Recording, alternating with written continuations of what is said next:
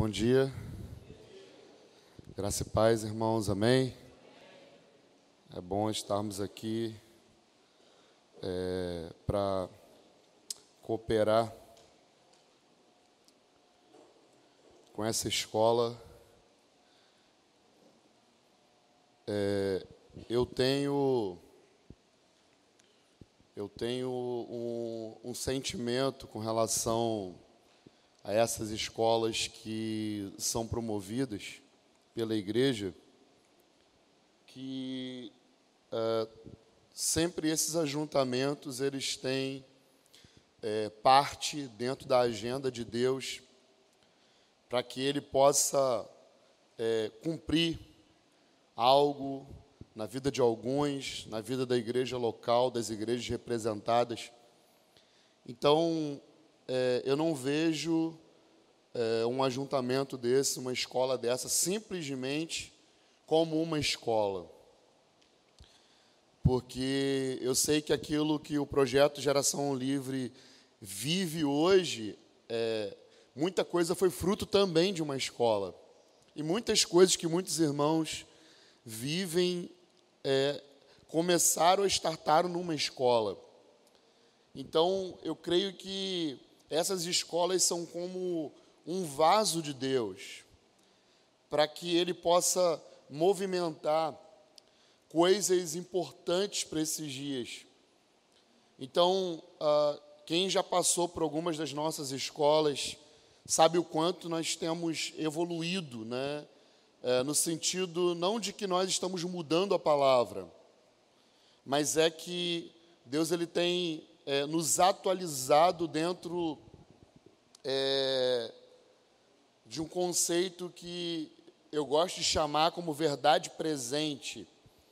E, e nós temos avançado dentro da agenda que Deus tem para o Rio de Janeiro, para o Brasil, para as nações, e tudo isso ele tem feito por meio dessas escolas. Então, é, se eu pudesse te dar um conselho hoje, é, não veja a escola somente como um lugar de treinamento, como é, um lugar em que você vem só para receber informações, mas é, pense que você está num lugar em que Deus está movendo, e que existe algo fresco de Deus, existe uma unção, existe algo que vai te movimentar do lugar que você está para algo além, para algo maior. E Deus, ele, ele sempre é, usa algo que nós não compreendemos ainda para construir um sistema de entendimento. Então, ele usa algo que nós ainda não estamos compreendendo, para que no final né, a gente tenha uma compreensão é, exata daquilo que ele queria durante esse tempo e aquilo que é, o que vai ser construído aqui nesses dias vai provocar no futuro.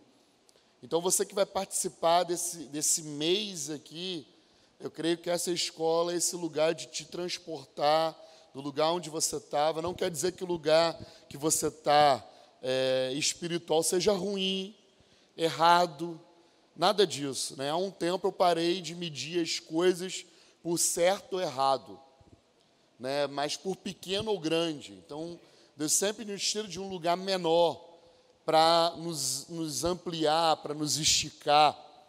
E, e momentos de aperfeiçoamento dos santos, né?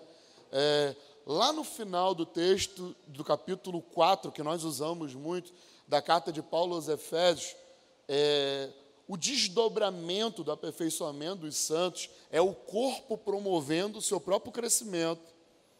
Isso fala do quanto nós estamos sendo expandidos, né? o quanto é, esse tempo vai passando de escola, de treinamento, e você percebe que não foi só informação, quando nós somos intencionais em não apenas passar informação, mas compartilhar um espírito, compartilhar uma vida, compartilhar uma unção, amém?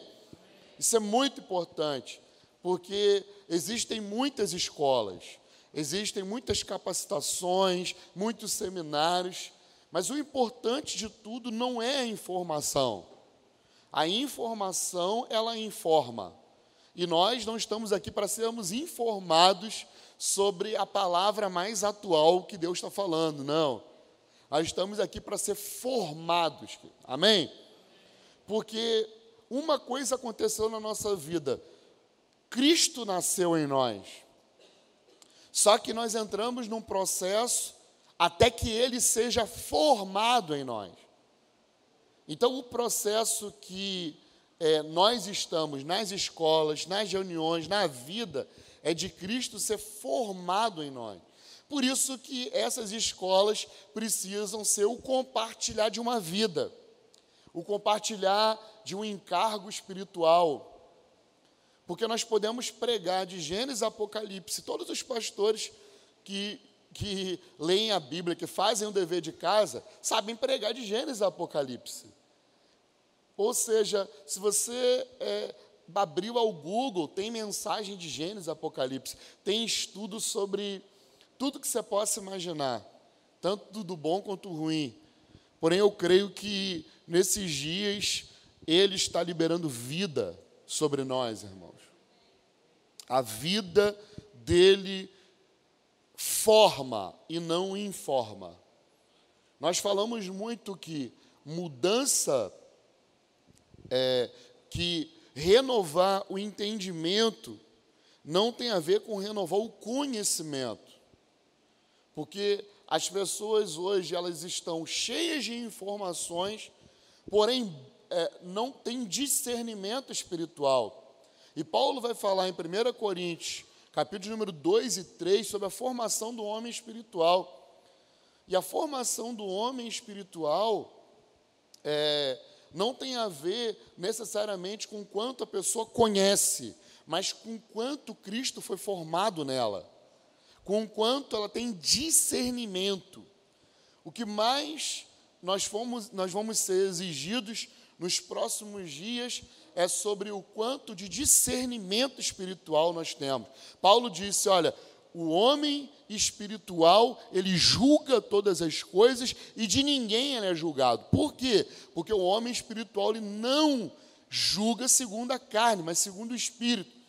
Em nenhum lugar na Bíblia tem a afirmativa teológica de que o homem espiritual não pode julgar. Isso é uma falácia da internet. O homem espiritual, ele julga, ele discerne todas as coisas.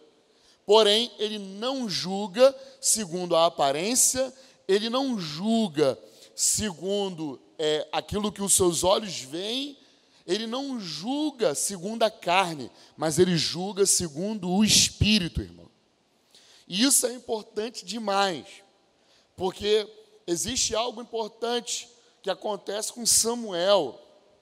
Samuel é enviado por Deus né, para desungir Saul né? Existe na Bíblia desunção. Isso é, é muito bom né? para um pastor saber que, que ele unge pode desungir também. Né? Deus foi o primeiro a desungir alguém, irmão. Deus mandou Samuel ungir Saul, mas depois Deus desungiu ele. E aí ungiu quem no seu lugar? Davi. Entendeu? Então existe desunção, existe unção, mas também existe desunção. E Deus desungiu Saul. E aí as pessoas dizem, tá, mas é, a escritura diz que Davi não tocou no ungido do Senhor. Não, não foi isso. Davi não tocou no seu sogro. Cara. Imagina que loucura seria para Davi se ele mata seu sogro. Que luta, tem muita gente que queria fazer isso, né? Mas no caso de Davi era complicado, porque Saul era o seu sogro, porque eu não sei se você lembra quando Davi ele vence Golias, a promessa de Saul era: aquele que vencer Golias vai se casar com a princesa e nunca mais vai pagar tributo em Israel. Então Davi foi esperto, ele pensou: pô, vou entrar nessa, cara. Nunca mais eu vou ter que gastar dinheiro com tributo e ainda vou casar com a filha do rei. Então ele vence Golias e a ele é dada a mão da princesa. E o que acontece com isso? Ele se torna o melhor amigo do seu, eh, do seu cunhado, né? Ele era amigo, melhor amigo de Jonatas, cunhado.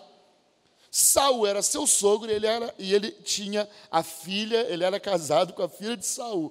Então, quando ele não toca em Saul não era respeitando unção, era respeitando parentela.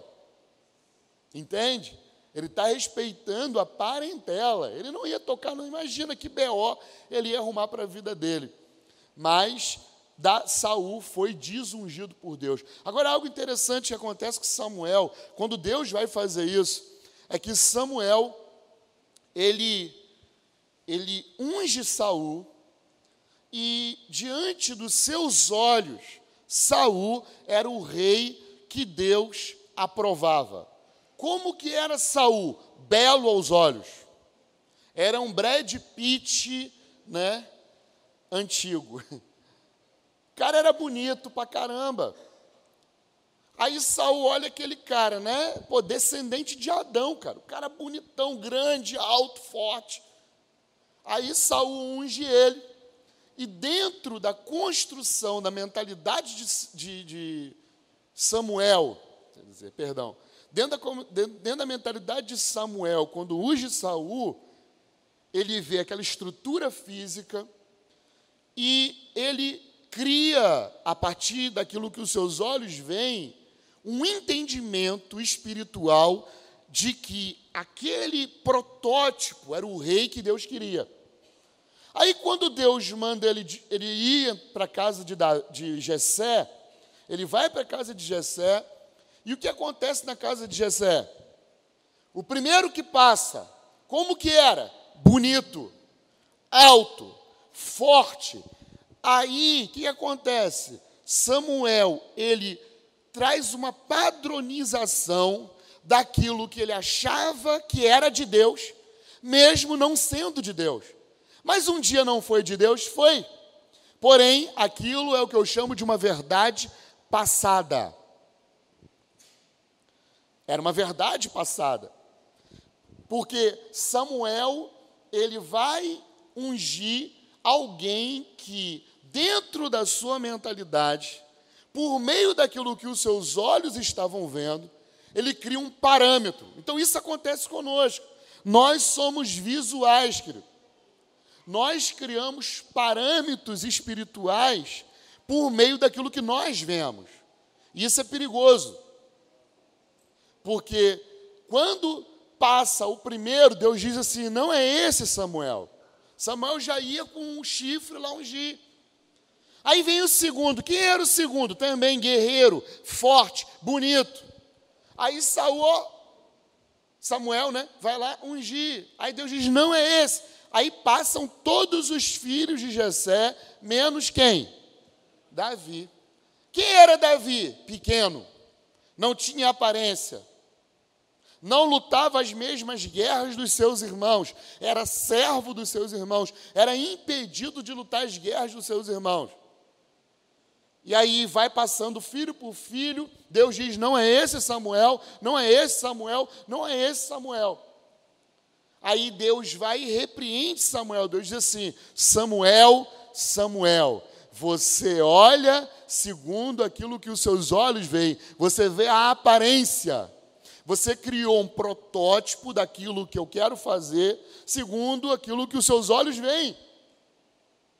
Aí ele diz: Você, o homem, vê aquilo que está fora. Deus vê aquilo que está dentro. Isso é importante.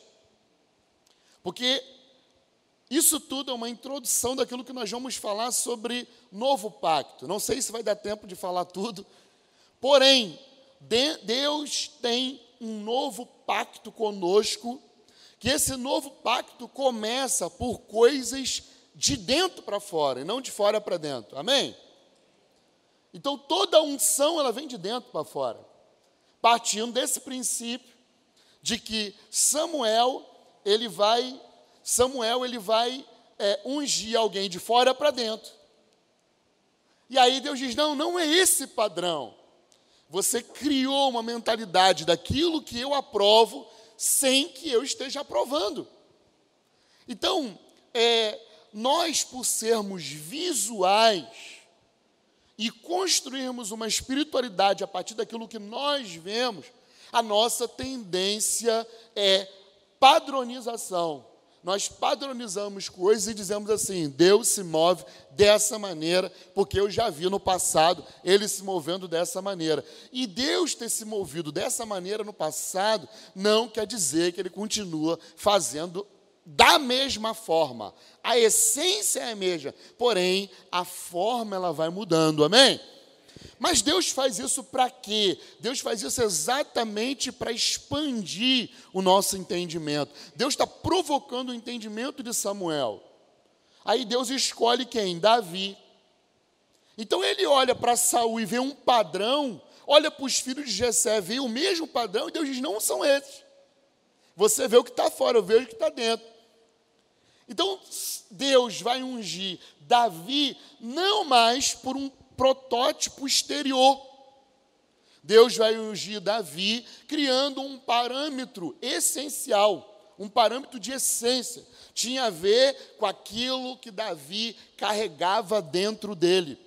Então, a partir de agora, aquela unção que Samuel liberou em Davi não tinha a ver com ele receber algo de fora para dentro, mas estava representando o que de dentro iria fluir para fora, amém? Então isso é muito importante, porque me parece que a igreja ainda está esperando alguma coisa acontecer de fora para dentro, querido. E não é. Até que Cristo seja formado em nós. Então, por isso que ele está sempre tentando ampliar a nossa capacidade de compreender. Eu chamo esse episódio de Samuel, né, que acontece com Samuel, é, buscando algo novo com a mente velha. Então, eu não sei se você está aqui dessa maneira, mas eu já fui um aluno dessa maneira, buscando por algo novo com uma mente velha. Isso aconteceu com Samuel. Ele entrou na casa de Davi, buscando, entrou na casa de Jessé, buscando por algo novo, mas com uma mente padronizada.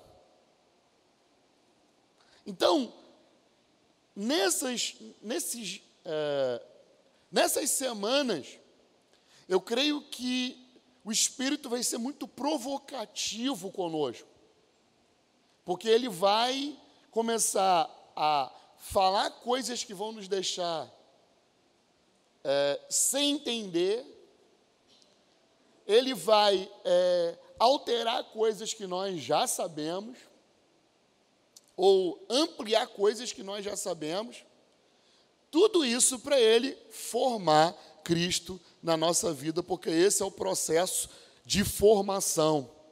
Eu costumo dizer uma coisa, é, a revelação, querido, sempre vai superar nossa capacidade de falar sobre ela. Revelação, ela supera vocabulários. Então, você vai ouvir aulas aqui, como a minha, e talvez alguém vai te perguntar o que foi falado aqui, e aí você vai chegar lá fora, você vai travar. Foi falado sobre um, ah, ah, né? Já aconteceu com você isso? Amém? Né? Alguém pergunta para você assim, e aí, o que, que o pastor pregou? Ah, foi uma benção. O que, que o pastor pregou? Cara, a unção desceu. Mas o que, que ele pregou? Foi a. Ah, aí trava. Não é? Mas aí parece que vai passando segunda, terça, quarta, e lá para quinta-feira, você já consegue explicar aquilo que o pastor falou. Por quê? Porque a revelação, querido, você pega no espírito, amém? Porém, a linguagem, ela depende do vocabulário que você tem. Então, tem palavras que Rodrigo usa que eu não vou usar. Tem palavras que alguém que tem um vocabulário maior do que eu vai usar que eu não vou usar. Tem palavras que você vai usar da sua forma e que vai ser diferente de mim. Então, o que, que acontece? Você, da sua maneira, com a construção né, é, é, que é, é, de formação que você tem, você vai falar do seu jeito sobre a revelação que eu estou passando. Isso é importante também. Você vai falar do seu jeito da revelação que está sendo compartilhada aqui, porque já começou a compartilhar a revelação. E revelação é vida. Por quê? Porque a revelação, ela não vai trazer informação. Talvez ela possa trazer até confusão. Porque de repente você ouviu muita coisa falada de uma só maneira, e a revelação, quando ela vem, ela vai falar de uma maneira diferente. Então, a princípio, ela traz confusão na mente. Porém, o espírito é alimentado. Você diz assim: não entendi nada. Minha cabeça está flutuando, minha cabeça está quente. Mas aqui no espírito eu estou em paz. Já aconteceu isso? Aqui dentro eu estou sentindo algo, não tem? Por quê? Porque é assim, é uma transferência espiritual, cara. A escritura vai dizer algo muito pontual, que é o seguinte, ó, no princípio era o verbo, o verbo estava com Deus, João 1, e o verbo era Deus. Ou seja, no princípio, a palavra estava com Deus. Só que depois, o que vai acontecer? No versículo 14, João 1,14 vai dizer: E a palavra se tornou gente. É nesse ponto que eu e você precisamos chegar. A palavra, ela precisa se tornar gente. Então a revelação vai se tornar gente.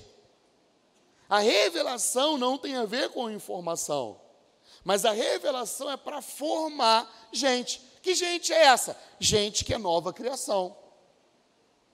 Então, o que forma a nova criação não é a informação, mas o que forma a nova criação é a revelação.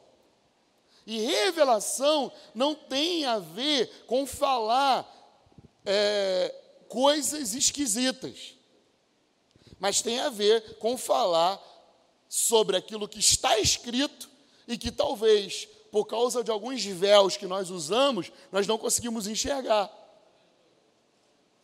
Revelação tem muito mais a ver com arrancar véu do que outra coisa.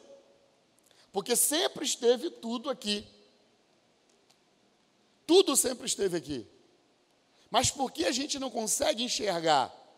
Porque existem véus que são tirados da nossa mente. A Escritura diz que o Espírito de Deus, lá, Paulo vai falar isso continuando.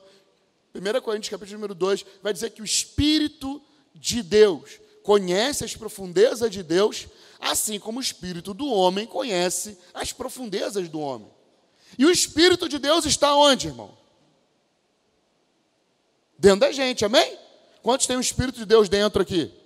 Amém? Mas por que, que então a gente não conhece as profundezas de Deus?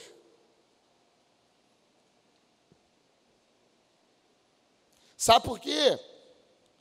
Porque o Espírito de Deus está aqui, conhece as profundezas de Deus, porém a mente humana é limitada. Então o Espírito, ele conhece todas as coisas, só que ele sobe, ó, ele vem procurar a linguagem para falar sobre a revelação. Mas aonde ele esbarra? Na minha maneira de pensar. Então a revelação vai passar por um filtro. E o que é o filtro? A sua mente. Por isso que João e Jesus, quando começaram a pregação do Evangelho do Reino, eles começaram a pregação do Evangelho do Reino falando: arrependei-vos. Porque a palavra arrependimento é mudar a forma da mente.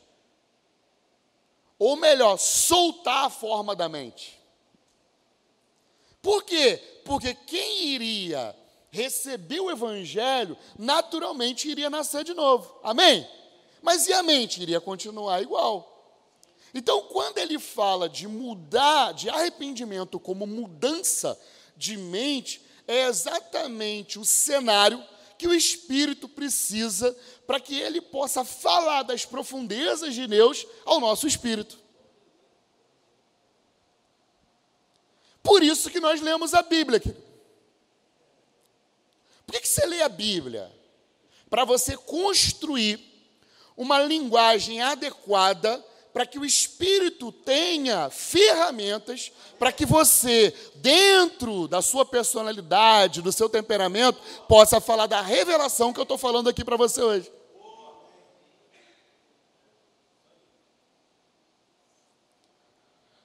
A chave para mudar os pensamentos, querido, é mudar o entendimento. O entendimento, ele mora dentro do. Quer dizer, o pensamento, ele mora dentro do entendimento. Isso eu aprendi na prática. Quando eu era novo convertido, eu ficava orando assim: tira, meu Deus, tira esse mau pensamento de mim, tira esse mau pensamento de mim, tira esse mau pensamento de mim. E orava 10 horas, 40 dias de oração e jejum. Aí, quando chegava no outro dia, que terminava a campanha, o mesmo pensamento vinha. Isso acontece conosco no decorrer da nossa vida. Nós vamos criando um padrão da forma como Deus faz as coisas, da forma como Deus fala, da forma como Deus se move. E aí o que, que nós fazemos? Nós padronizamos ou imitamos alguém que está reproduzindo algo que o Espírito entregou para ela. O que é isso? Isso faz com que nós nos limitemos. Porque às vezes o que Deus tem para nós é, uma, é a amplitude de um entendimento muito maior, que vai provocar um funcionamento muito maior, mas nós colocamos né, a bola de ferro da comparação e da imitação. E aí a gente fica preso como Samuel. Vai na casa de Jessé, tenta ungir todo mundo e não consegue enxergar que aqueles que estavam ali não tinha nada. Que quem ele precisava ungir não estava ali. Homem espiritual, os homens espirituais que Deus deseja formar são exatamente esses. E espiritualidade tem tudo a ver com sabedoria. Querido. E sabedoria tem a ver com julgamento. O homem sábio, ele julga todas as coisas. Julgamento no sentido de se ter critérios. Um homem espiritual, ele precisa ter critério. E o que é critério? Critério é uma formação espiritual que vai dar sentido a todas as coisas que eu estou envolvido. Então, a partir do momento que você tem critério, você julga, mas não julga segundo a carne. Julga segundo o espírito. Porque você foi formado espiritualmente. E a chave é que homens espirituais sábios, o que eles fazem? Eles re, re, vão remir o tempo. Eles provocam aceleração. Porque enquanto alguém não deixa eu orar, para saber se isso é de Deus. O homem espiritual ele vai olhar e vai dizer: Isso não é de Deus. Porque ele construiu um critério espiritual. Mas um critério não segundo a carne, porque Paulo diz: A ninguém conheçais mais segundo a carne, mas segundo o Espírito. Então você está percebendo que a próxima etapa vai exigir muito de nós? A próxima etapa vai exigir muito de nós. Porque Deus está nos dando as chaves da sabedoria e da ciência. E a sabedoria antecipa processo. Quando você ouve um homem sábio, você não fica 40 anos dando volta no deserto, cheio da presença de Deus, cheio de maná, mas dando volta. O que, que adianta? Está com a presença, está com a lei, está com o maná, Deus habitando no meio, mas dando volta no deserto.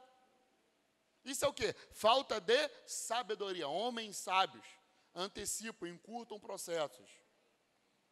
Então Deus está construindo homens sábios. Em meio a essa geração má e perversa, Deus vai separar homens sábios. O que é um homem sábio? Um homem que tem critério. Tudo que Deus faz, existe um critério. Existe uma medida, existe uma forma, mas não a forma segundo os olhos. Samuel, ele também criou uma forma, os homens também têm uma forma. Mas Paulo ele vai dizer, olha, vocês não podem mais andar por aquilo que os seus olhos veem, mas vocês precisam andar pela hã? fé. Amém? Vocês não devem andar mais segundo aquilo que os seus olhos veem. Porque quando você enxerga, o que, é, o que Paulo está dizendo não é somente andar com, com esse visual, o, o, o olhar desse olho. mas é o olhar da alma, o olhar dos sentidos. É isso que Paulo está dizendo. O homem espiritual, ele não anda pelos seus sentidos. Ele não anda por aquilo que ele ouve, por aquilo que ele sente no coração, por aquilo que ele vê. Ele anda pela fé. Por quê? Por que, que Paulo está dizendo isso? Porque Adão, quando ele peca, o que acontece? Os seus olhos se abrem, mas ele fica cego. Então tem muita gente esperta hoje. Os olhos estão abertos. Estão comendo da árvore do conhecimento do bem e do mal. Porém, eles estão no estado de cegueira. 2 Coríntios 4, 4. O Deus desse século cegou entendimento dos incrédulos, para que não creiam na glória do Evangelho, e a glória do Evangelho do novo pacto se reflete no rosto dos filhos de Deus, que de glória em glória vão sendo transformados como por um espelho. Ou seja, os filhos de Deus não estão esperando algo acontecer, já aconteceu conosco na cruz do Calvário, e aí esse entendimento vai permitindo com que nós é, venhamos desfrutar de realidades que nós não desfrutávamos, desfrutávamos, desfrutávamos antes. Cegueira é o seguinte: você pode ter, querido, um banquete na sua frente. Você sente o cheiro. Você pode, é, você pode tocar. Porém, quando você está cego, você não consegue desfrutar daquele banquete, porque na hora de você, você vai sentir o cheiro, mas você, na hora de, de comer aquela picanha, de repente você bota a mão lá, num, deixa eu ver uma coisa bem ruim. Giló. Você imagina, né? Você, você pensando, a sua mente está pensando que você vai dar aquela bocada na picanha, né? no frango, né? Domingo é dia de frango assado, né? Aí você sai daqui cheio de fome, mas você está cego. Aí você vai lá, ó, tateando. Aí coloca a mão, vem aquela. Você está achando que é uma coxa do frango. Aí quando você morde, é giló. Ah, é exatamente assim que acontece conosco. Nós sentimos o cheiro, nós é, é, é, percebemos que Deus está, mas nós desfrutamos pouco por causa do estado de cegueira. Então, Deus está, nós estamos cegos, gente. Vem, Senhor, vem, Senhor, vem, Senhor. E Ele já está no ambiente. Só que aí, o que, que nós fazemos? Mas eu não estou sentindo. Eu preciso sentir. Aí Paulo diz o quê? Isso é andar por aquilo que se vê. Porque ver não tem a ver somente com os olhos, tem a ver com os sentidos. Então o homem espiritual ele tem, ele tem uma mudança nos seus sentidos. Porque a espiritualidade do homem espiritual é construída não a partir do que ele vê, mas a partir daquilo que Deus disse. O que, que a gente sente não importa, querido. O que importa é o que Deus disse. Pronto. Sabe o que Yeshua disse? Sabe quem são os meus discípulos? Sabe quem são aqueles que me amam? São aqueles que dizem: Eu te amo, Jesus, eu vou dançar com você, meu noivo lindo. Não. Os que me amam são aqueles que guardam os meus obediência. O que é obediência? Fé. É crer. Hebreus 11 diz, sabe o que? Olha, Hebreus 11 diz o seguinte: pela fé, entendemos que Deus criou o universo. A fé ativa entendimento. Isso é só um preâmbulo da aula, tá, irmãos? Não está na aula ainda.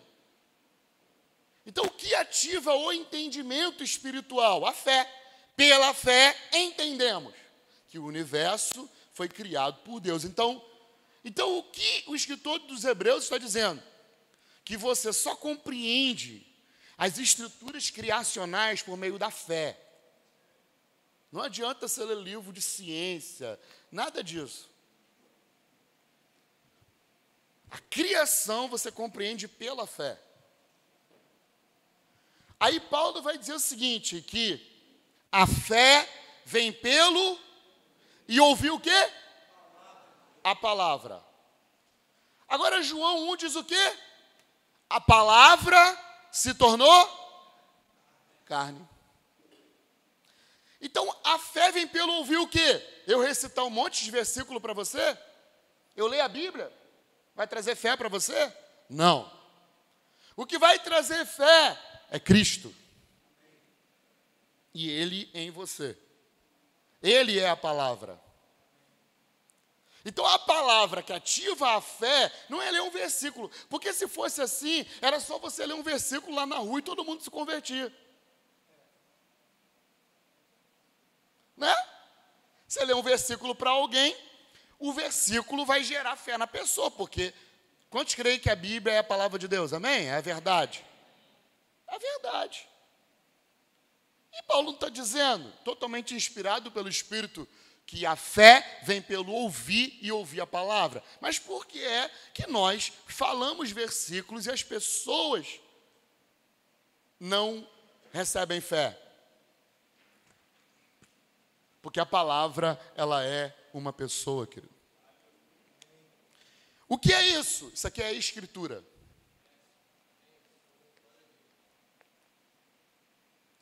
As escrituras provam que Yeshua é o Messias.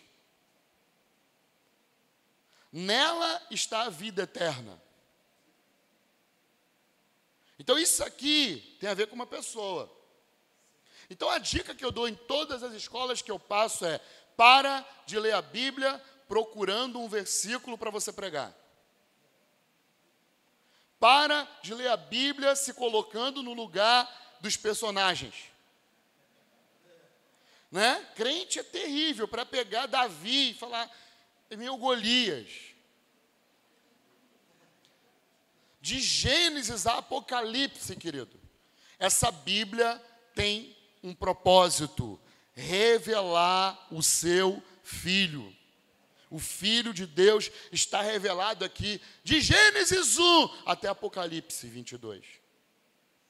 Isso aqui é tudo sobre Ele. Não tem nada a ver comigo e com você, meu irmão. Isso é uma boa notícia que eu te dou, não tem nada a ver com você. A Bíblia tem a ver com Cristo. E por causa de Cristo, eu e você estamos aqui. Eu penso que definir o propósito de Deus é muito complicado, porque o que é o propósito? É o destino final. Mas o destino final também é a origem. Porque o propósito de todas as coisas é que você volte à origem. Então, qual é o propósito de Deus se todos nós, eu creio que concordamos que o propósito de Deus é nos levar à origem? Amém? Mas a origem é Adão? Quem é a origem? Aquele que criou Adão. Então, o propósito tem a ver com o final, mas também com a origem. Por isso, a Escritura fala de Jesus. Eu sou o Alfa e o Ômega, o princípio e o fim. Então, isso daqui, isso parece ser heresia, meu irmão, mas não é. Isso aqui não é a palavra. Isso aqui é a escritura. A palavra está aqui dentro. E o nosso exercício enquanto cristão é todos os dias procurar a palavra aqui dentro da Escritura. Porque quanto mais da Escritura nós tivermos, mais a palavra vai estar em nós. Porque a palavra de Deus, quem é a palavra de Deus? Cristo. É viva e eficaz, mais penetrante do que espada alguma de dois gumes, está apta a discernir pensamentos, intenções do coração. E ela divide, né, alma e espírito juntas e medulas. E todas as coisas estão nuas e patentes diante daquele com quem havemos de tratar. Então a palavra não é isso. A palavra é alguém.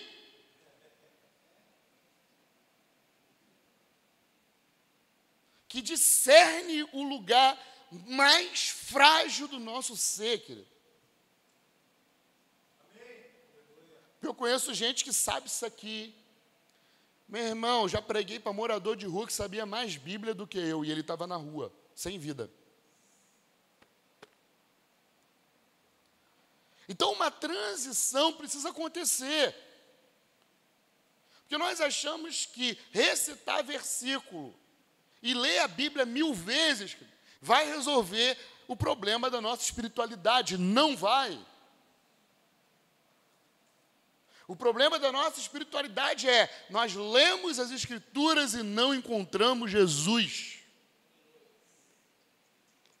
Nós encontramos Moisés, nós encontramos Elias, nós encontramos João, nós encontramos um monte de gente.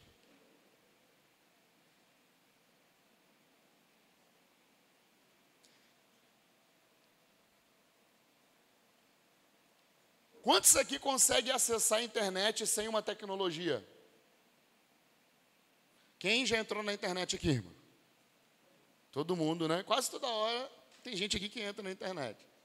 Agora, quem consegue entrar na internet sem celular, sem iPad, sem uma Smart TV, sem um PC? Alguém consegue? Não. Mas quantos creem que ela existe? Você está vendo ela? Não. Mas ela existe? Existe em algum lugar dentro dessa dimensão criada, ela está por aí. E o que, que você precisa para acessar a internet? Uma tecnologia. Agora a internet, ela tem só Instagram, Facebook e Twitter? Ela tem coisas que dificilmente, ou para os mais habilidosos, você consegue usar usando o celular. Dificilmente quem mexe com programação vai fazer programação a partir do celular. A internet, ela tem muito mais coisa do que os apps que nós temos nos nossos celulares. Então, o quanto eu vou desfrutar desse lugar chamado, lugar invisível chamado internet, é o quanto eu me aplico em conhecer a tecnologia. Se você não conhece a tecnologia, dificilmente você vai usufruir de tudo aquilo que tem na internet. Amém? Então, a mesma coisa acontece com a palavra. Isso aqui eu chamo de tecnologia espiritual. Nunca vai estar defasada. Se você comprar um celular hoje, querido, daqui a um ano já era. Ele já está defasado. Agora, essa tecnologia é a tecnologia que jamais fica defasada. E aí, isso aqui é tecnologia. Para você acessar o quê? A palavra. Então, quanto mais habilidoso você for com a tecnologia, mais você vai desfrutar da palavra. Amém? Glória a Deus. Então, com isso, querido, eu quero tentar, nessa manhã ainda, falar sobre, primeiro conceito, conceito de verdade presente. Abra comigo, segunda carta de Pedro, capítulo número 1, verso de número 12. Então, assim, uma dica que eu dou, irmãos. Quando eu me converti, meu discipulador falou assim: você precisa ler a Bíblia inteira. E eu li a Bíblia inteira três vezes, porém, não aprendi a Bíblia inteira. Então, às vezes, nós perdemos tempo e deixamos de focar naquilo que é importante. Então hoje, sabe, eu, eu criei uma didática. Sabe qual a didática que eu criei hoje? Pegar três capítulos da Bíblia e ficar três anos. Isso é ótimo. Porque ninguém vai ser especialista na Bíblia inteira. Mas se você passar dez anos, querido, em um capítulo da Bíblia, eu tenho certeza, vão te chamar no mundo inteiro para falar sobre aquele capítulo. Porque você não vai saber a Bíblia inteira, mas aquele capítulo você vai ser um técnico. Então, eu só tenho uma mensagem. E essa mensagem está em alguns capítulos da Bíblia, mas é a mesma mensagem. Se você perguntar para mim coisas do Velho Testamento, perguntas difíceis. Ah, o, o céu vai descer? Não. não vai descer o céu, irmão. Essa é a primeira coisa. Isso aí. O, o, é, nós vamos morar em cima ou embaixo? Não sei. E eu não quero saber, eu quero é Jesus. Aonde ele estiver, eu estarei com ele e você também. Então fica tranquilo. Agora, se você me perguntar de 1 e 2 Coríntios e de Mateus, do capítulo 15 ao capítulo 17, isso aí eu vou conseguir sentar com você e ficar um ano falando só sobre isso. Então, não gasta tempo, de repente, você fazendo a leitura de primeira crônicas e segunda crônicas. Mas tenta compreender o básico, tenta olhar para aquilo que Jesus disse, querido. Começa a ver depois, quando você compreendeu o que Jesus disse, aí você vai lá para trás e começa né, a procurar aquilo que foi dito a respeito dele. Porque o Antigo Testamento é aquilo que foi dito a respeito dele. E Jesus falando, né, é aquilo que ele deseja como sua vontade. Então, para uma espiritualidade prática, leia o que Jesus disse. Depois você vai ler aquilo que disseram dele. Às vezes nós perdemos tempo demais vendo histórias e tal e deixamos de ler aquilo que é prioridade para nós. Amém? Então essa é só uma dica que eu aprendi no decorrer dos anos. Diz assim, ó, acharam aí? Sim? Portanto, não serei negligente em lembrar-vos a respeito dessas coisas, embora vocês já saibam e vocês estejam estabelecidos na verdade presente ou na presente verdade. Amém? Paulo, é, Pedro está dizendo o seguinte: que ele iria, é, não iria ser negligente estar sempre lembrando a igreja pela qual ele enviou essa carta de que eles estavam dentro de uma verdade que era presente. Então, se Paulo diz que tem uma verdade presente, quer dizer que existe uma verdade futura. Amém? E existe uma verdade passada. Porém, tudo é verdade. Então, existem verdades futuras. Uma verdade futura: Jerusalém vai descer do céu. Uma verdade futura, amém? Está escrito na Bíblia. Jerusalém vai descer do céu. Não vai ter mais sol, porque ele vai ser a luz que vai iluminar a cidade. Verdade futura. Agora, uma verdade passada, circuncisão. Lembra que os homens que faziam parte do povo escolhido para um sinal exterior do pacto era a circuncisão. Mas quem aqui é circuncisado? circuncidado? Não, nem? Certo? Tem um que está na verdade aí. Passada. Então, a circuncisão é uma verdade passada. Para nós é uma verdade passada, porque nós não somos judeus. Né? Pode ser que tenha algum judeu aqui, mas nós, eu não sou judeu. Eu sou negro com índio. Então não sou judeu. Então, circuncisão é uma verdade passada. Então, qual o conceito que nós queremos desenvolver? Existem verdades passadas Existe uma verdade presente e existe uma verdade futura, amém? Então, uma grande parte da igreja ainda se move dentro de uma verdade passada. E eu não estou falando só de tradicionalismo. Eu não estou falando mais de religiosidade. Isso para mim já passou. Não é religiosidade, não é tradicionalismo, nada disso.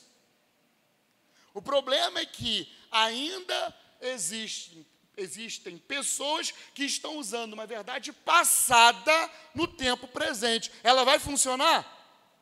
Por quê? Está desatualizada. Toda semana eu tenho estado em cidades diferentes do Brasil. E uma coisa eu posso falar para você, querido: a igreja está desatualizada. A igreja continua se movendo debaixo de verdades passadas. Inclusive verdades passadas que até pouco tempo eram verdades presentes.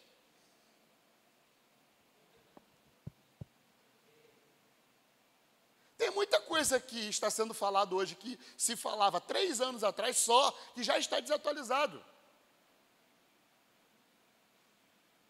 Mas isso é fruto do que?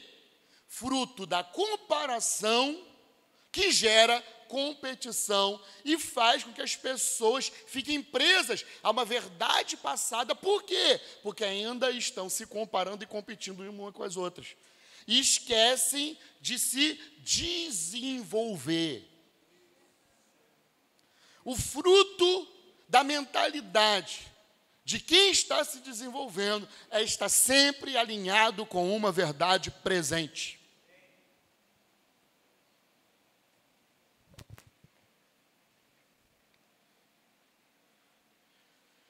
Paulo, primeira carta que Paulo escreve, é a carta aos Gálatas. O que sabe que estava acontecendo com a carta aos Gálatas? Paulo quase xingou eles naquela carta. Ó oh, insensatos Gálatas, como que tão depressa vocês saíram da verdade presente e voltaram para a verdade passada? Rapidamente, os crentes na Galácia ficaram desatualizados. Isso não vai acontecer só com os crentes da Galácia. Sabe por que existe o Novo Testamento, querido? Tirando os quatro evangelhos, que também é, tem essa finalidade, a maioria das cartas são para resolver problemas de gente que estava desatualizada.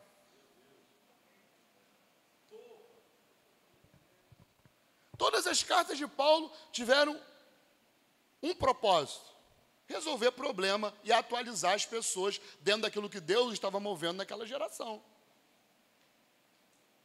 capítulo 1 até capítulo 3 é, de Apocalipse é para quê? Corrigir a igreja. E atualizar a igreja dentro de uma verdade presente. Qual era a verdade presente? Cristo está sentado no trono glorificado e ele vai consumar a obra da, de todas as coisas, do fim de todas as coisas. Porque eles estavam é, em conflito com as coisas terrenas e deixaram de ver aquilo que realmente importava, a verdade presente. O anjo diz para João: sobe para cá, que eu vou te atualizar e te mostrar as coisas que vão acontecer depois dessas, passadas.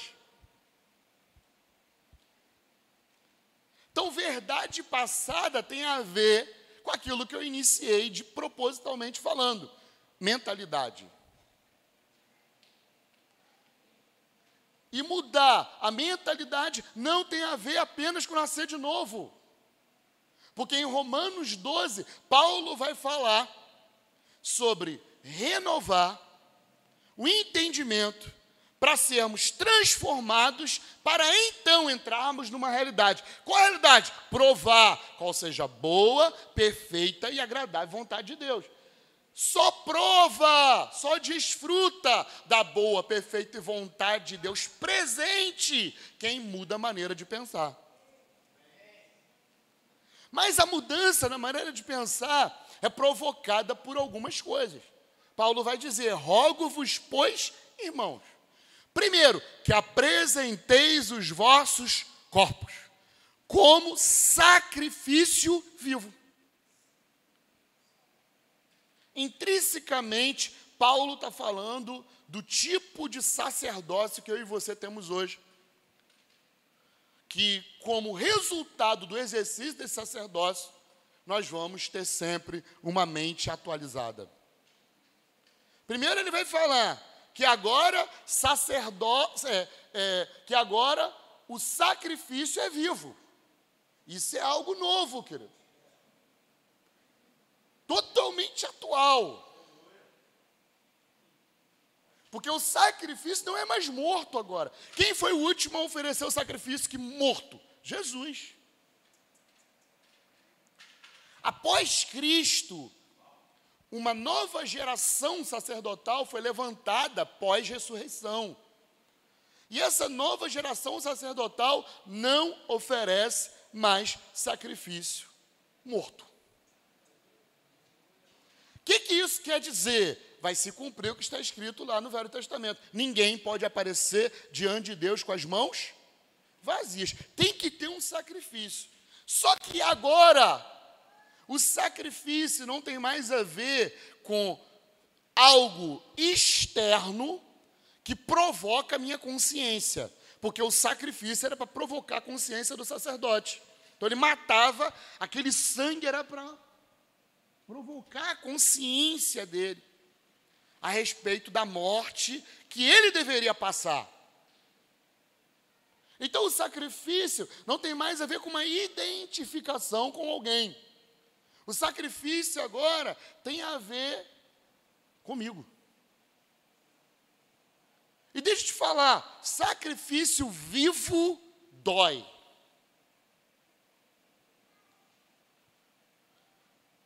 Todo novo sacerdote, ele precisa se preparar para perder.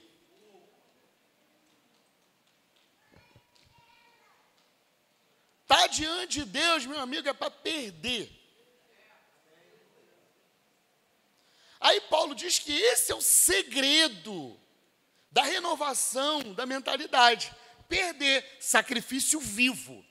Porque quando você compreende que você está aqui para perder, isso é agradável diante de Deus.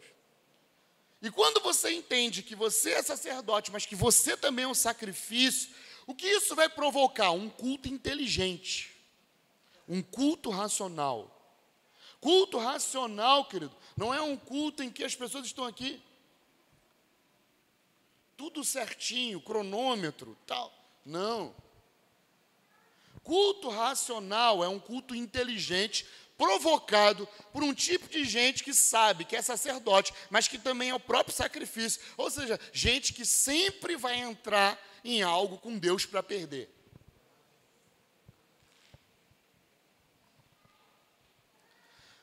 O que acontece nessa geração é que essa geração quer levantar o sacerdócio sem querer perder. Nunca vai existir sacerdócio sem que existam sacerdotes de verdade. E sacerdote é uma genética espiritual. Só filho de sacerdote que pode ser sacerdote. A legitimidade sacerdotal vem pela genética, não vem pela unção, não vem pelo óleo, vem pela genética.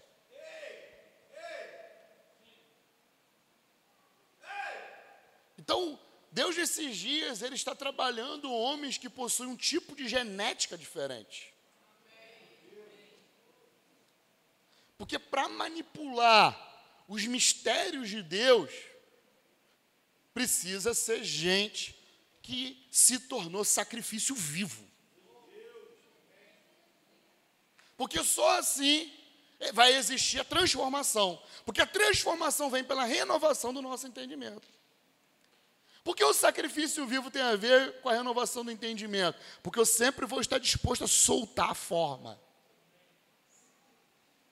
Então eu vou estar sempre atualizando, querido. Eu estou no Luciano 4.3. Fez a conta aí agora, né? Quanto você está? Né? Aí vai vindo a atualização.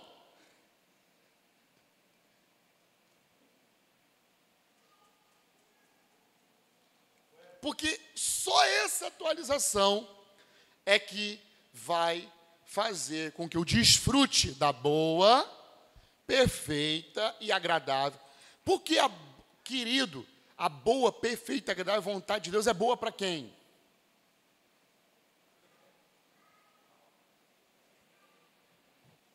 E para a cruz foi bom para Jesus? Hã? Em um momento, ele disse: Afasta-te de mim esse cálice. Quem não, quem disser para mim que fazer a vontade de Deus é algo natural, faça a vontade de Deus de uma forma natural, tem alguma coisa errada. A vontade de Deus é algo que vai se formando na nossa vida. Então, quanto menos de você estiver dentro de você e mais dele estiver habitando dentro do seu corpo, mais a vontade de Deus vai crescendo e você vai provando e você vai desfrutando da vontade de Deus. E a vontade de Deus não vai te machucar mais. Por quê? Sacrifício vivo. Agora, se fazer a vontade de Deus for algo fácil, meu irmão, possivelmente não é a vontade de Deus que você está fazendo. Cristianismo não é uma religião confortável, irmão. Agora, como espiritualidade, o cristianismo é, vai ser para sempre uma missão de alto risco. Lança o teu pão sobre as águas. Alto risco. É desafio todo dia. Você conserta uma coisa e desmorona outra. Já viu aquela morte que tem essa falência múltipla de órgãos? Cara, sabe como é que acontece isso? O médico vai tentando resolver. O problema está no rim. Aí daqui a pouco vem, vem outro lugar. O cara tenta consertar lá. Aí resolve o rim. Aí daqui a pouco o coração. É assim a vida cristã, cara. Tu vai consertando uma coisa, parece que dá BO na outra. E você. Esse é o nosso mundo, esse é o nosso universo, meu irmão. Então, nós precisamos gastar pouco tempo com isso. De tentar consertar as coisas. Porque sobe para cá, que eu vou atualizar vocês dentro de uma verdade presente. Atos, capítulo número 18, versículo 24. Atos 18, 24. Quem já assistiu minhas aulas aqui já ouviu falando sobre isso em algum momento. Mas esse texto é muito pontual, porque isso é o que tem acontecido hoje na igreja. Atos 18, 24. Olha o que, que vai falar.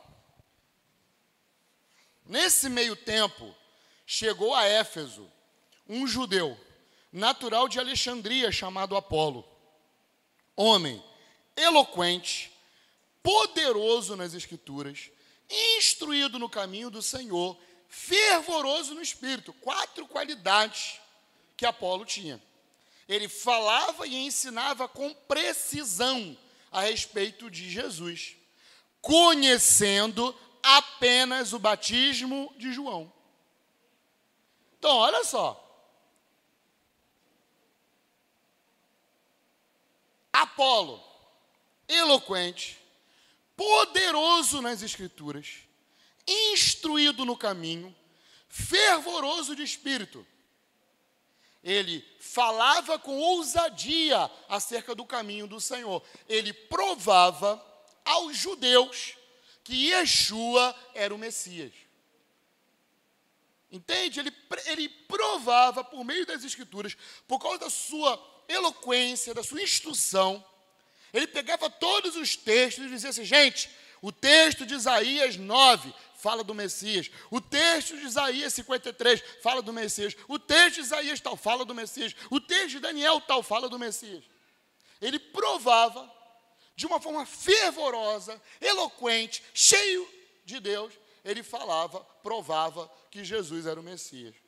Porém, ele era, ainda estava no batismo de João. Isso é um detalhe que faz toda a diferença. Primeiro, princípio que mostra que Apolo era um homem fervoroso, cheio do espírito, preciso, porém desatualizado. Ele andava ainda nos caminhos de João Batista. E se você for ler lá nos evangelhos, olha o que Jesus vai falar acerca do ministério de João Batista.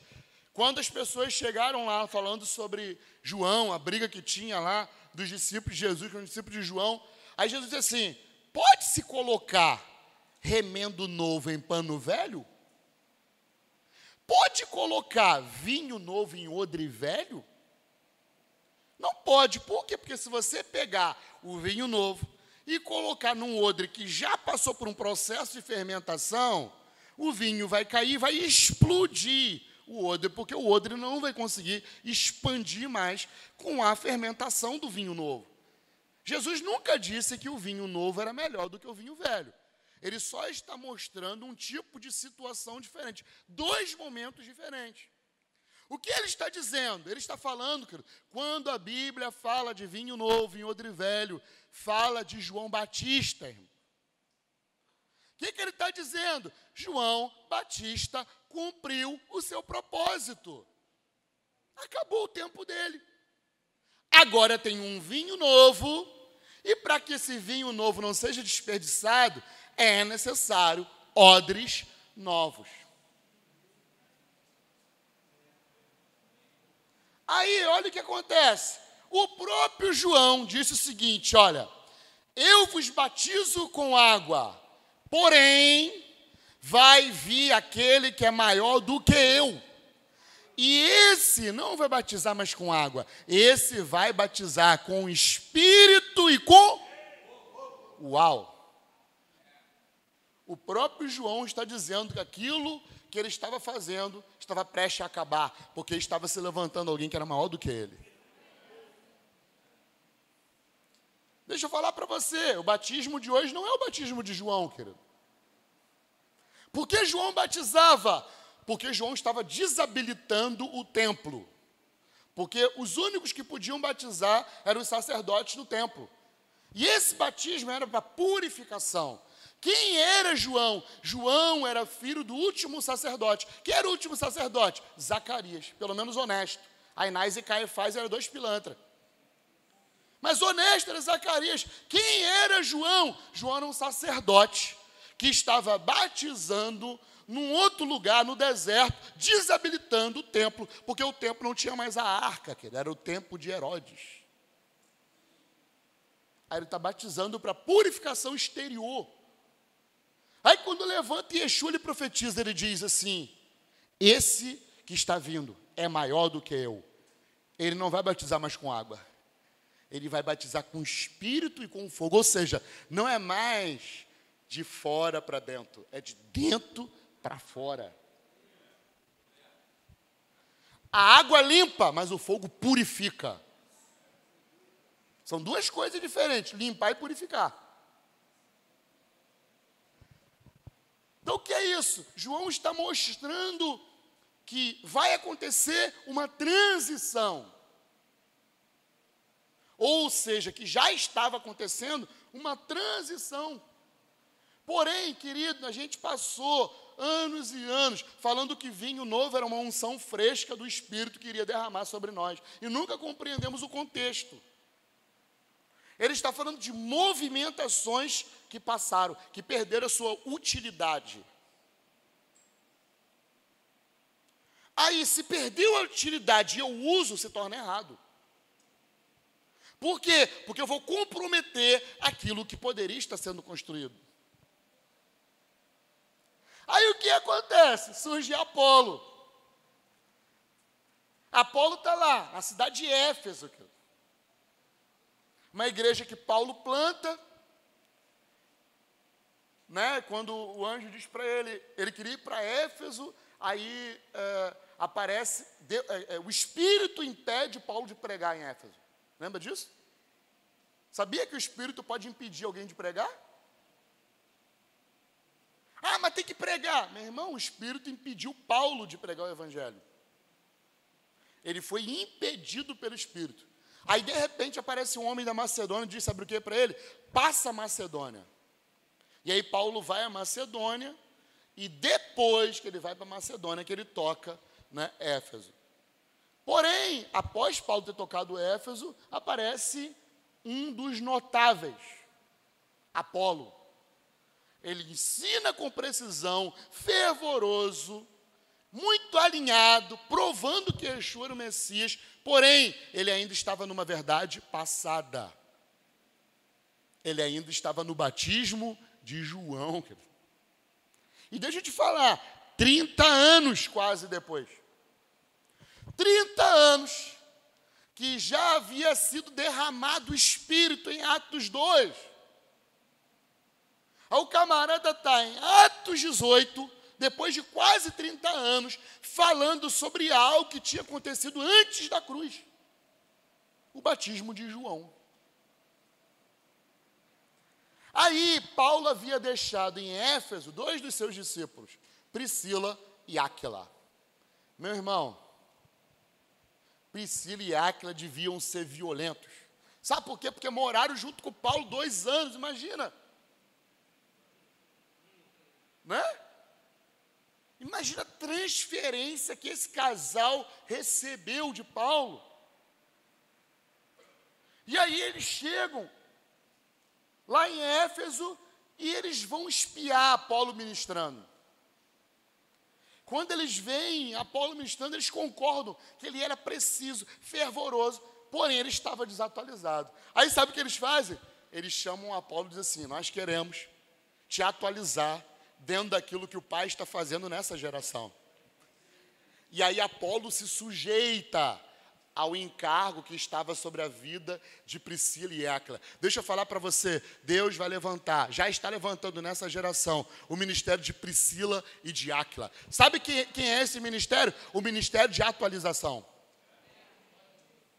Deus está levantando o ministério da atualização, porque existem muitos homens cheios do Espírito, muitos homens precisos naquilo que eles falam, muitos homens de Deus, porém ainda desatualizados.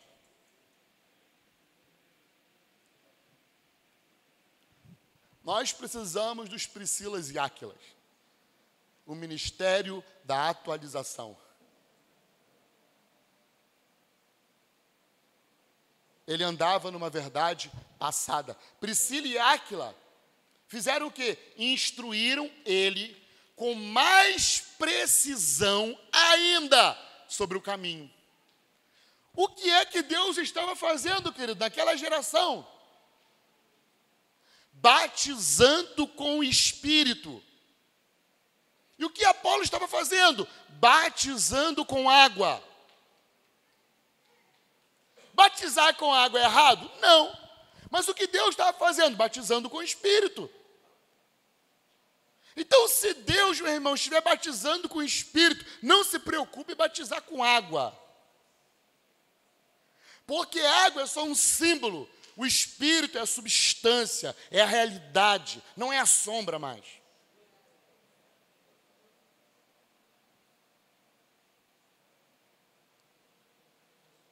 Aí sabe o que acontece? Ele é atualizado.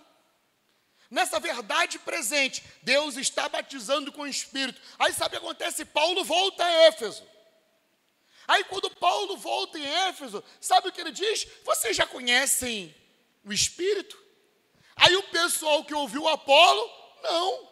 A gente só ouviu falar do batismo de João. Olha o que um homem desatualizado pode fazer. Pode, é, é, pode fazer com que as pessoas não desfrutem daquilo que Deus está fazendo. A cidade de Éfeso não estava provando aquilo que Deus está fazendo, porque o seu maior pregador estava desatualizado.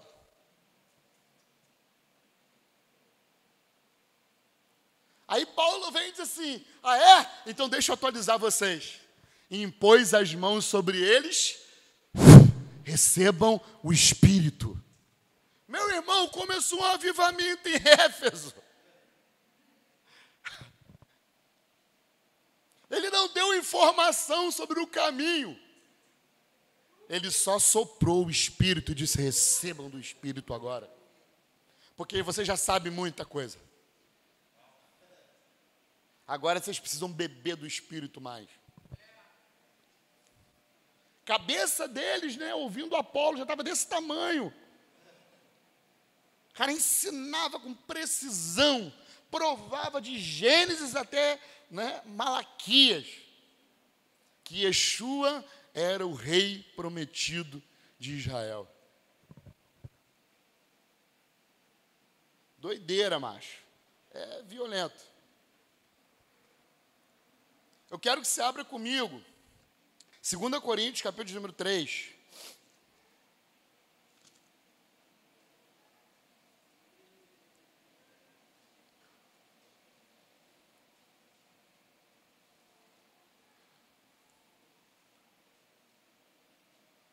Segunda Coríntios 3.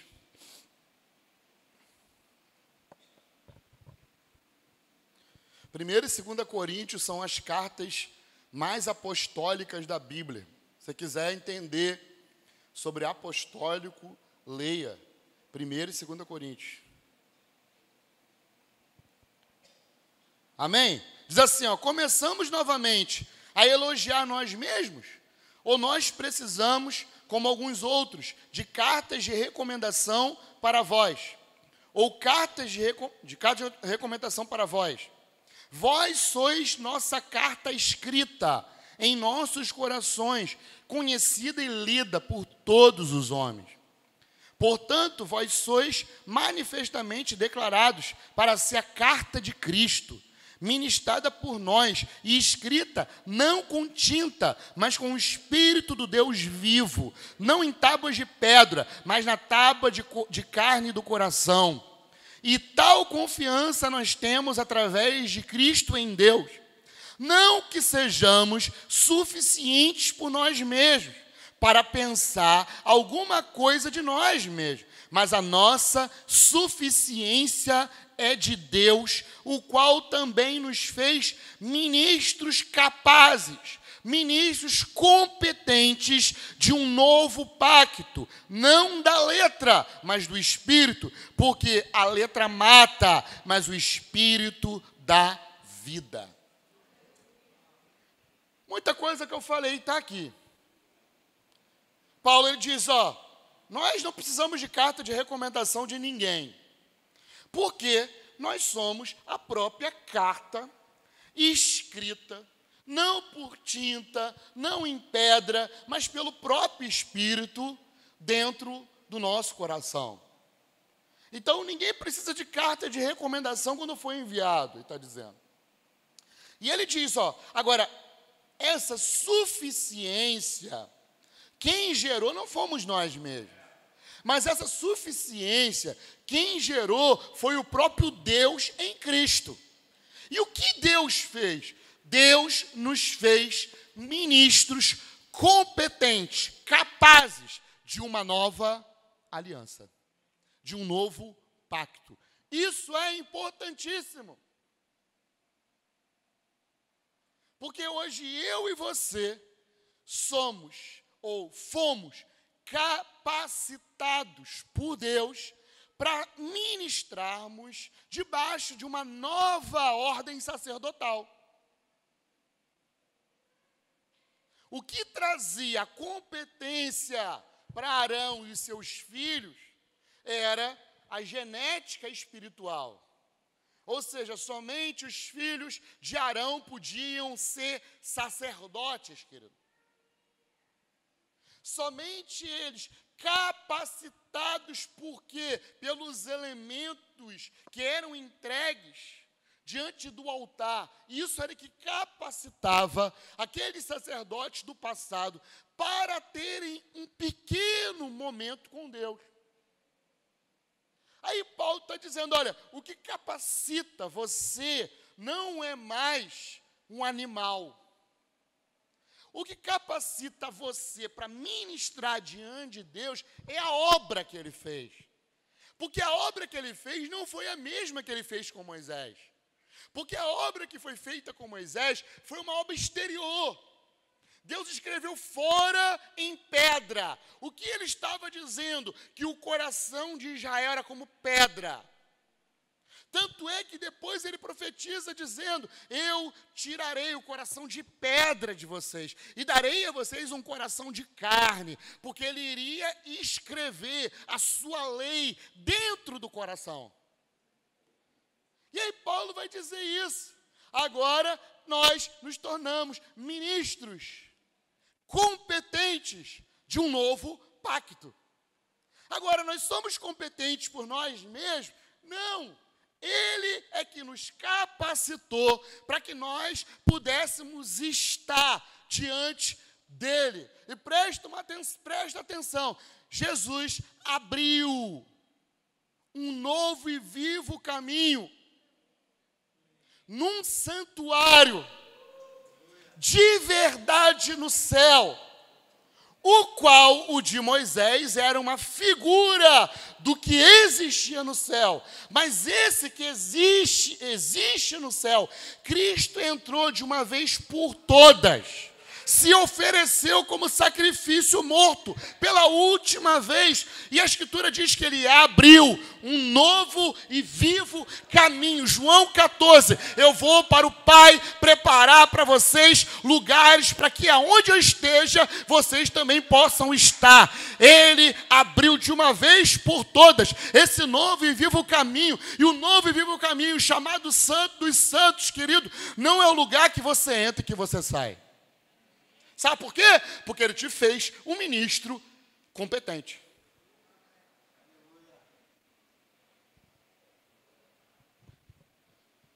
Para o cristão do novo pacto, você não entra e sai da presença de Deus, você mora nesse lugar.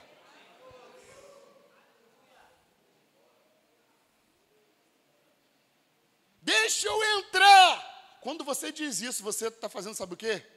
Você está anulando o que foi feito na cruz do Calvário. Porque a Escritura diz que na cruz Jesus rasgou a sua carne, que era o véu que separava o santo dos santos dos demais santuários, dos de, das, dos demais, das demais partes. Então, quando você diz, eu vou entrar no santo dos santos, sabe o que está acontecendo? Você está anulando o que Cristo fez na cruz. Nós estamos voltando para a velha aliança. Aí eu te pergunto: quem já cantou isso aqui? Lembra que eu falei? O grande problema dessa nação e das nações é a falta de atualização. Porque existe uma verdade presente, porém nós ainda estamos nos movendo numa verdade passada. Aí com isso nós não desfrutamos do que está disponível.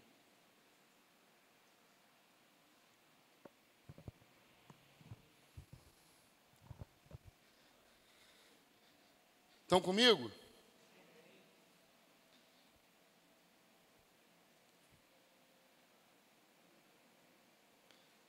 Versículo 7. Mas se a ministração da morte, escrita e gravada em pedras, era gloriosa, de maneira que os filhos de Israel não podiam contemplar firmemente a face de Moisés por causa da glória do seu semblante, cujo a glória estava se acabando, como não será a ministração do Espírito mais gloriosa? Olha só. Eu já orei para ser igual Moisés. Eu já orei para aparecer aquela fumaça do tabernáculo. Mas olha o que diz a Bíblia. A Bíblia está dizendo que se o ministério da morte e da condenação, o resultado dele era uma glória, que ia embora, mas que porém era uma glória, imagina como não será o ministério do Espírito? Quem já viu Moisés voando? Tem alguma parte que diz que Moisés voou? Não. Agora no Novo Testamento, a Escritura diz que Filipe, ele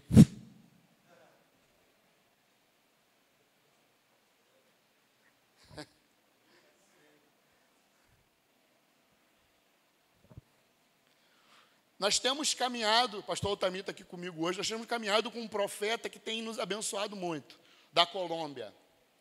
E ele aprendeu inglês, sem ir na aula. E ele fala muito inglês. Ele disse que nos Estados, ele foi morar nos Estados Unidos enquanto era jovem. E o que, que ele fazia? Ele fazia pregação, o esboço em inglês. Todo esboço em inglês. E aí ele repetiu o esboço, repetiu o esboço, repetiu. Ele pregava a mesma pregação em todas as igrejas. Até num dia que ele não aceitou aquilo mais. Porque ele queria ir mais fundo, ele queria conversar com as pessoas. A escritura diz que de repente. A escritura. Ele disse para mim que de repente ele começou a falar e a pregar fluentemente e começou a ter cura nas igrejas. As pessoas começaram a ser batizadas, os americanos começaram a pirar. Porque isso fala de quê? O ministério da nova aliança que tem que ser superior ao que nós vimos no passado. Porque é isso que está escrito. Nós temos provado, querido. Eu tenho uma testemunha aqui, mas sem medo de, de errar. Nós temos provado de um pequeno avivamento na nossa comunidade local. A gente tem testemunhos de cura comprovados. A irmã só foi dar testemunho depois que ela foi lá tirar a prova real. Testemunhos de cura de um remédio que a mulher precisava tomar, uma injeção que custava, em média, 6 mil reais, de uma doença degenerativa. Isso está acontecendo nossas reuniões, nós não estamos conseguindo parar as nossas reuniões. Sabe por quê? Porque a teologia ela gera o fenômeno. O discurso gera o fenômeno. Então, quanto mais nós compreendermos o que realmente a Escritura fala a nosso respeito, quanto mais nós falarmos sobre isso, mais o fenômeno vai sendo gerado no nosso meio. Então, uma coisa que eu já tenho pregado há muitos anos é: nós não estamos esperando o Espírito Santo fazer alguma coisa, ele já está em nós, e o maior evento que podia acontecer foi a ressurreição dos mortos. O poder da ressurreição dos mortos está dentro de nós. Não que eu não creia não derramar do Espírito Santo, mas não, eu não vou fazer disso o foco da minha vida. O foco da minha vida está em voar, querido.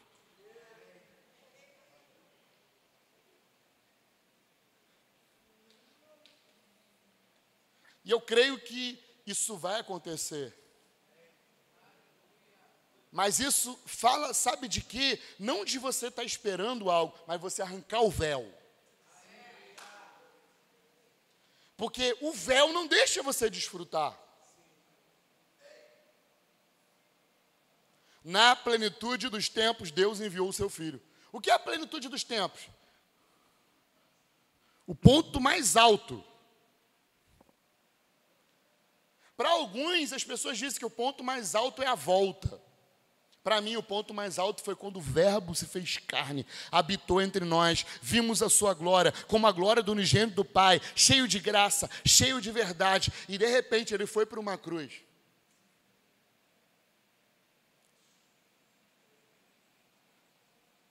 Morreu, ressuscitou em família ele ressuscita com outras pessoas, provocando o início da restauração de todas as coisas, querido. Um dia tudo vai ser restaurado, mas ele iniciou na ressurreição a nova criação que começou no homem. Porque ele não vai começar, não iria começar por outro lugar, senão pela obra-prima das suas mãos. E a obra-prima de Deus é o homem. Nada daquilo que Deus vai fazer, vai fazer sem que o homem participe. Sabe daquela coisa, não recebo de homens. Tudo que Deus teve, teve que fazer, fez com o homem. Fez com Moisés, fez com Paulo. Fez com o primeiro Adão, fez com o segundo Adão. Tudo.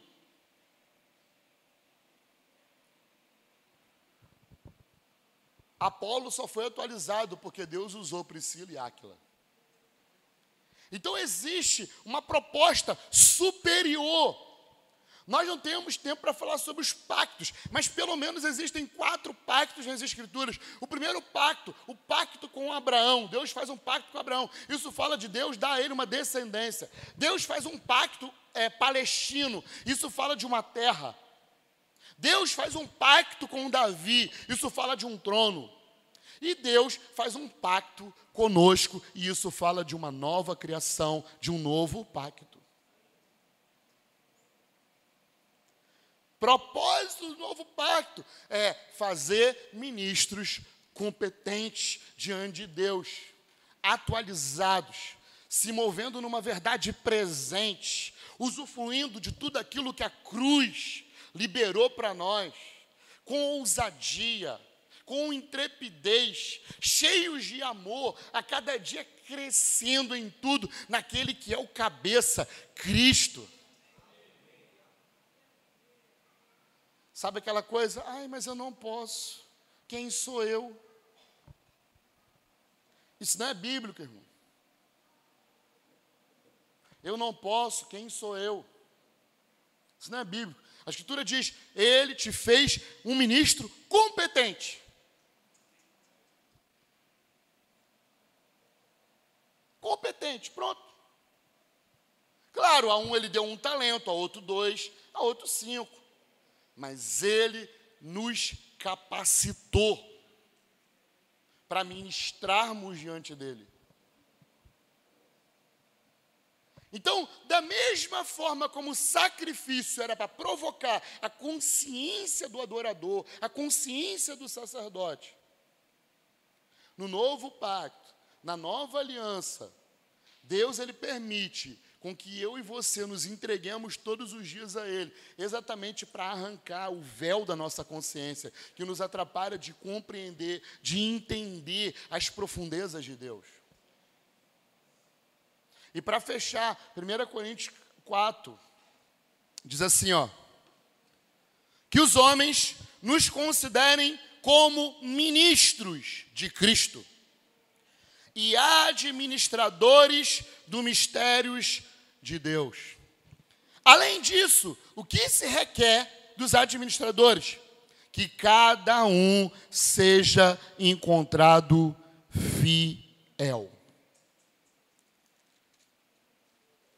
Cada um de nós que estamos aqui fomos chamados para sermos ministros de Deus. Todo sacerdote é um ministro de Deus. E quem são os sacerdotes? Uma classe uma elite religiosa, não. Todo aquele que nasceu de novo é um sacerdote.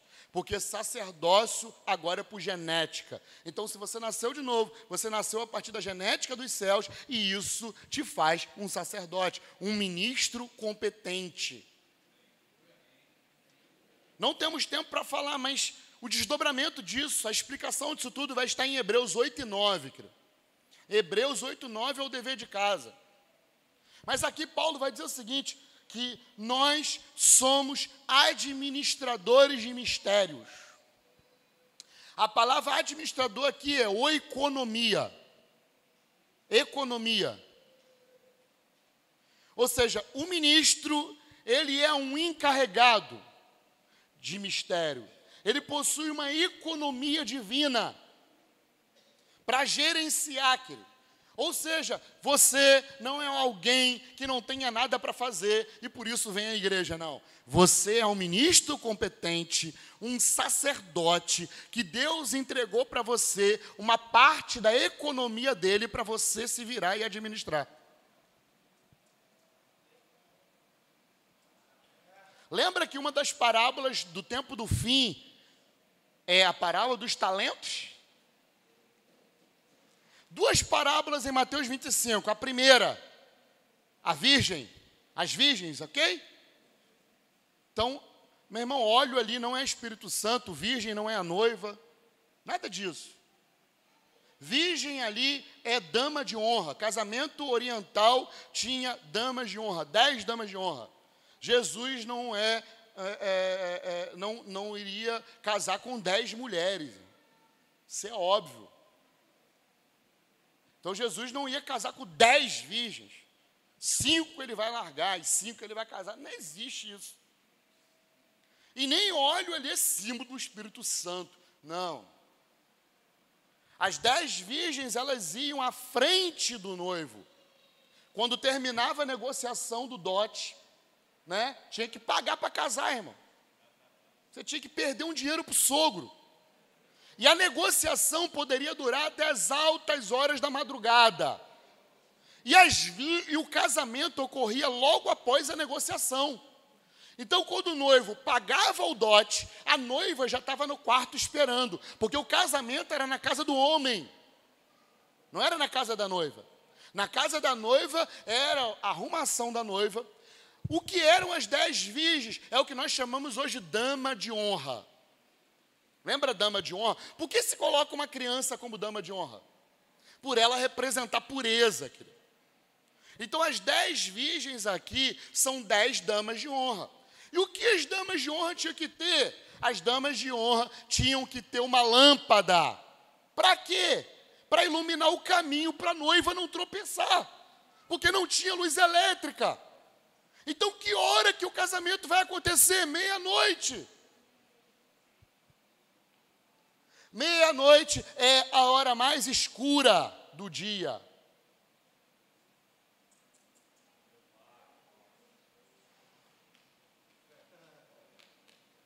Lembra que Jesus fala de João? Ele é a lâmpada que ardia e iluminava, e muitos queriam provar da sua luz.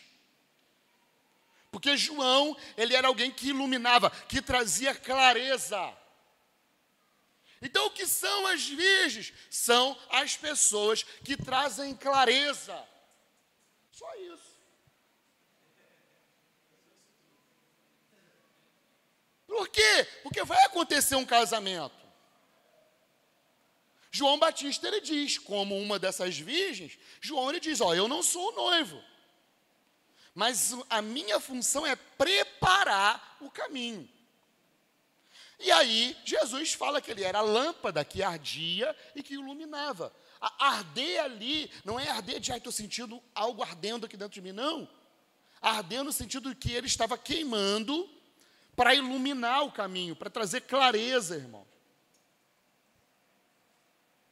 Então, qual é a igreja do casamento? A igreja do último dia é uma igreja que vai iluminar, que vai trazer clareza. Só um outro paradigma para a gente quebrar. Jesus não vai casar com a igreja, irmão. Não se preocupe, você que é homem, você não vai colocar um vestido de noiva. Casamento é metáfora, irmão. Ufa, né? Porque dentro da nossa imaginação, né, santificada, a gente imagina que vai ter um casamento de verdade. Não vai ter, irmão, isso é só uma metáfora. O que ele está dizendo? Deixará o pai, a, a, o varão, a seu pai e sua mãe, unir-se a sua esposa, e os dois se tornarão uma só? É disso que ele está falando. Ele está falando da união mística entre Cristo e a igreja. Por isso a igreja é noiva. Fala dessa união. Mas você não vai casar, não vai ter casamento no céu. Desculpa, né? Não vai ter, isso é metáfora. Não vai ter. Porém, a igreja foi chamada para trazer luz. E luz, toda vez que você vê luz na Bíblia, irmão, não pensa em caráter. Todas as vezes que a gente fala, que a gente pensa, eles são a luz do mundo, nós associamos luz do mundo com caráter. Então, se for assim, tem muita gente que não é crente, tem caráter elevado. Eles são a luz do mundo? Não. Porque pecado não tem a ver com ser bom ou ser ruim, querido tem a ver com estar debaixo de uma genética de Adão. Então, salvação também não tem a ver com ser bom e ser ruim, tem a ver com ser uma nova criatura. Amém? Então, nós fomos chamados para trazer luz, e trazer luz não necessariamente é caráter. Claro que o caráter é uma consequência de quem nasceu de novo. porém luz do mundo. Fala de trazermos clareza sobre o que está escrito. Amém? Vamos ficar de pé. Espero que você tenha sido edificado.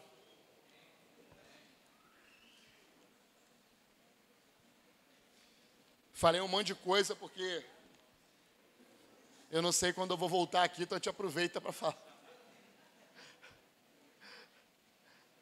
É dez aulas numa aula só.